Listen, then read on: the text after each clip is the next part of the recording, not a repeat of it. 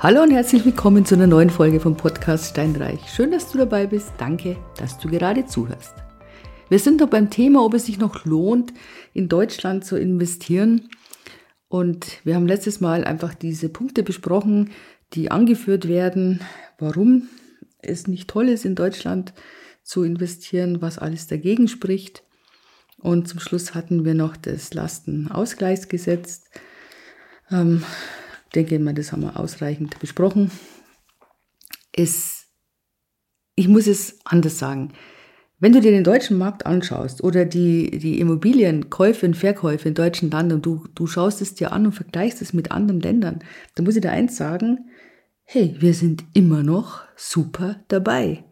Ich kenne jetzt eigentlich kein Land, bei dem tatsächlich die vermieteten Immobilien nach zehn Jahren Haltefrist steuerfrei verkauft werden dürfen.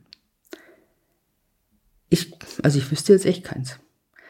Das ist etwas, was sich sicherlich ändern könnte.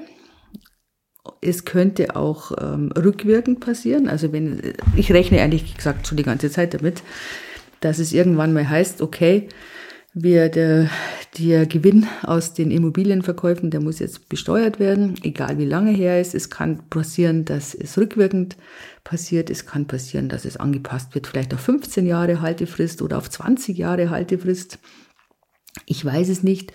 Oder man sagt, so wie bei den Aktien, dass generell 25 Prozent an Steuern bezahlt werden müssen. Es gibt verschiedene Möglichkeiten. Dennoch, ähm, jetzt im Moment sind wir noch bei dieser 10-Jahresfrist und das ist doch ganz ehrlich, das ist doch einzigartig, oder? Also in der EU. Das ist wunderbar. Man kann den Erwerb von Immobilien kann man steuerlich ansetzen. Ähm, wenn ich an die Schweiz denke zum Beispiel, du musstest dann den Verkauf, du musst du den Gewinn voll versteuern. Also jetzt im Moment, so schlecht ist Deutschland nicht. Ja, also, eins, ich glaube, bei den anderen Ländern auch ist es bei der selbstbewohnten Wohnung. Da wird auch bei uns nicht so viel passieren, sondern wenn, dann ist es eher tatsächlich dieses Spekulative, das dann kommen wird und das besteuert wird. Also, wie gesagt, damit rechne ich. Aber wir wissen nichts, wie es sein wird. Ja gut, jetzt reden wir über das Ausland. Also generell gibt es zwei Möglichkeiten. Entweder du kaufst dir eine Immobilie im Ausland oder du gehst tatsächlich direkt ins Ausland mit deinem ganzen Zeugs. Du verlegst deinen Wohnsitz, deine Firma, wie ja immer. Das ist schon so, dass da einige drüber nachdenken, einige auch Schritt, den Schritt gemacht haben. Also ich kenne da durchaus einige. Und jetzt wollen wir uns einfach mal anschauen, wo kann es denn hingehen? Was wird denn im Moment gerade groß propagiert? Das sind im Wesentlichen drei Länder. Das ist ähm, Dubai, als Außer-EU-Land, das ist Spanien als EU-Land und das ist Nordzypern. Von ähm, USA ist jetzt momentan nicht mehr groß die Rede. Das hat sich irgendwie, ja, Florida ist ein bisschen aus den Augen, aus den Sinn, keine Ahnung, aber das ist gerade nicht on vogue. Was jetzt mehr und mehr kommt, tatsächlich ist es Thailand. Da aber eher in Richtung, ich gehe ganz nach Thailand. Lass uns jetzt einfach mal anfangen und uns ein bisschen was anschauen. Lass uns anfangen. Generell, was ist denn, wenn du dir im Ausland eine Immobilie kaufst? Wenn du Geld hast, ist es kein Problem, du gehst hin und zahlst das fertig. Gut, Punkt eins. Wenn du keins hast, aber hast hier eine Immobilie, dann ist es schon so, dass dir wahrscheinlich eine Finanzierung gelingen wird, indem du einfach die Immobilie, die du hier hast, beleihen wirst dann musst du es halt anders nennen. Aber die Banken machen das in der Regel, dass sie sagen, okay, gut, hier ist eine, also eine abbezahlte Immobilie, um Gottes Willen, klar. Da ist eine abbezahlte Immobilie und damit können wir durchaus den Kredit finanzieren. Kommt sicherlich auch darauf an, wo das ist, das Ganze und wie die Bank das einwertet, das Risiko. Das ist nämlich dann schon das nächste.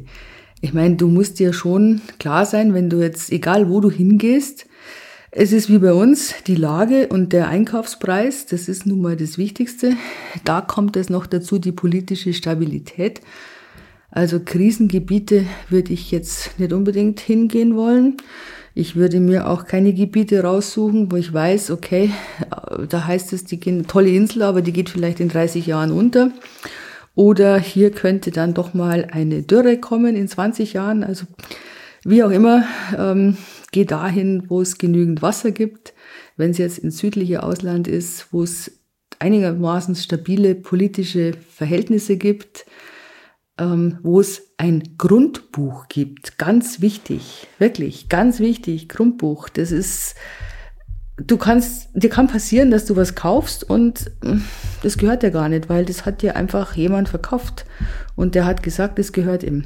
Also das ist was, und da sind wir nämlich gleich bei einem nächsten Punkt, bitte mit Anwalt und Steuerberater. Ganz, ganz wichtig. Du kannst ganz viel Geld vernichten wenn du nicht den Steuerberater fragst. Also deswegen den immer mit ins Boot holen und genauso einen Anwalt. Und da bitte einen guten Anwalt, möglichst noch einen deutschsprachigen Anwalt, dass der dir da helfen und unterstützen kann. Das sind so diese Hauptkriterien, worauf du achten musst. Genau, also das mal ganz allgemein. Dann fangen wir vielleicht an mit Spanien, das Lieblings- Land der Deutschen. Ich finde es auch super toll. Allen voran Mallorca. Es ist einfach leicht erreichbar. Es sind viele Deutsche drauf. Es hat einen hohen Lebensstandard. Das ist einfach eine super schöne Insel. Das Meer ist schön. Also toll. Es hat auch eine hohe Rendite, wenn man das als Ferienhaus dann vermietet, weil eben so viele hingehen. Also das ist jetzt durchaus was, wo man sagt, okay, man kauft sich jetzt was, man fährt vielleicht jetzt im Urlaub hin und dann irgendwann später geht man dann hin und bleibt für immer. Aber es ist halt auch EU. Und ich habe durchaus auch Leute, die jetzt anrufen und sagen, du, hm, ich möchte es ja gerade nicht in der EU haben. Diese EU ist ja noch schlimmer als Deutschland, so ungefähr. Also dann, wenn du es aus der EU raushaben willst, dann ist Spanien eine schlechte Idee. Also jedes EU-Land, davon abgesehen, ist ganz klar. Gut, dann würde ich sagen, machen wir hier jetzt mal Schluss und widmen uns das nächste Mal mit den beiden anderen Ländern, die gerade schwer und vogue sind, mit Dubai und mit Zypern und ein bisschen mit Thailand. In diesem Sinne, mach's gut. Freue mich, wenn du das nächste Mal wieder dabei bist. Bye bye und ciao, ciao.